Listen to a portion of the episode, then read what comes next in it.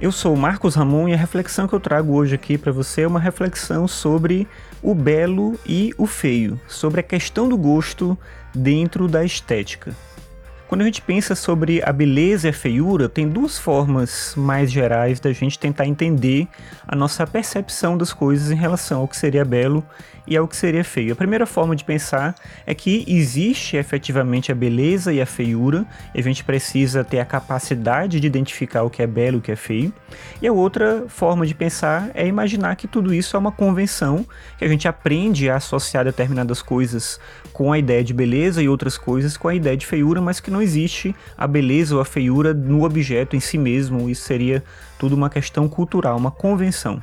Se a gente pensar a partir de Platão, para ele existia um caráter sensível da beleza, sensível no aspecto de sentidos, aquilo que a gente pode ver, que a gente pode ouvir, que a gente pode tocar, perceber com os sentidos.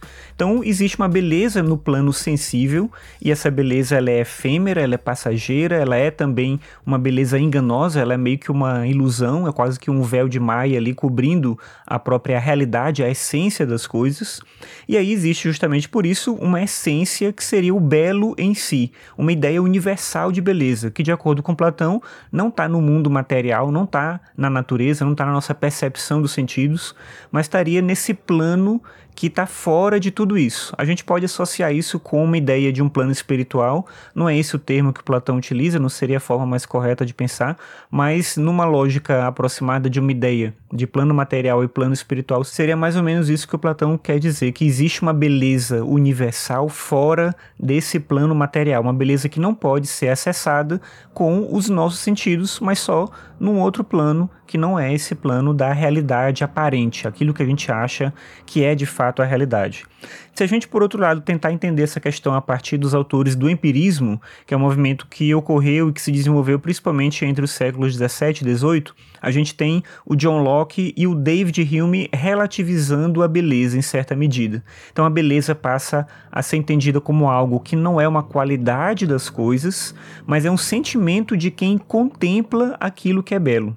Ao mesmo tempo, se a gente pensar a partir dessa ideia, todos os julgamentos de beleza são verdadeiros em alguma medida, porque a gente apreende o mundo a partir da nossa experiência, e aí a ideia mesmo de beleza é condicionada a essa percepção que a gente tem das coisas. Então, todos os gostos são válidos. Daí a ideia de que gosto não se discute. Essa expressão, ela acabou se popularizando e ganhando sentido diferente do que ela tem dentro do empirismo. Ela vem talvez de um texto do David Hume que ele trata especificamente da questão do gosto, mas dizer que o gosto não se discute não significa dizer que a gente não pode discutir a qualidade de uma obra de arte, por exemplo. Claro que a questão do gosto se envolve no sentido de que a gente tende a associar o que a gente gosta com aquilo que é bom, o que a gente gosta com aquilo que é belo. E aí, se eu não gosto, é ruim, se eu não gosto, é feio. Mas uma proposição melhor é tentar separar essas duas coisas. Eu posso gostar daquilo que é ruim, eu posso gostar daquilo que é feio, e eu posso não gostar daquilo que é belo e daquilo que tem uma qualidade maior. Então, eu posso gostar de um filme ruim, mesmo sabendo que o filme é ruim. Eu posso gostar de uma música ruim, que a composição não é boa, que os instrumentos não são bem tocados, que a pessoa não canta afinado, eu posso gostar mesmo assim. Por outro lado, eu posso ter uma música que tecnicamente é muito boa, que ela tem características que de fato podem ser colocadas como características belas dentro da estrutura da composição, mas eu posso não me interessar por ela. Nesse sentido que gosto não se discute. Não no sentido de que a gente identifica o gosto como aquilo que é bom. Não necessariamente é assim.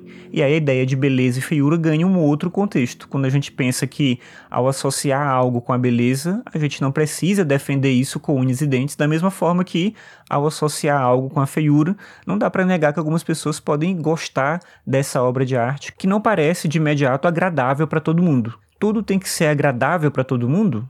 Não, não precisa ser assim. A gente pode conviver com essas diversas formas de perceber e de sentir o mundo que nos cerca.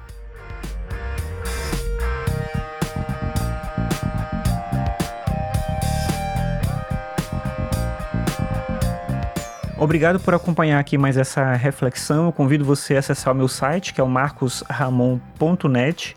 Lá tem o meu blog com alguns textos sobre filosofia, cotidiano e também o meu podcast, que é o Ficções, em que eu falo sobre tecnologia, sobre arte, principalmente sobre filosofia. Mais uma vez, obrigado aqui por você me acompanhar e até a próxima.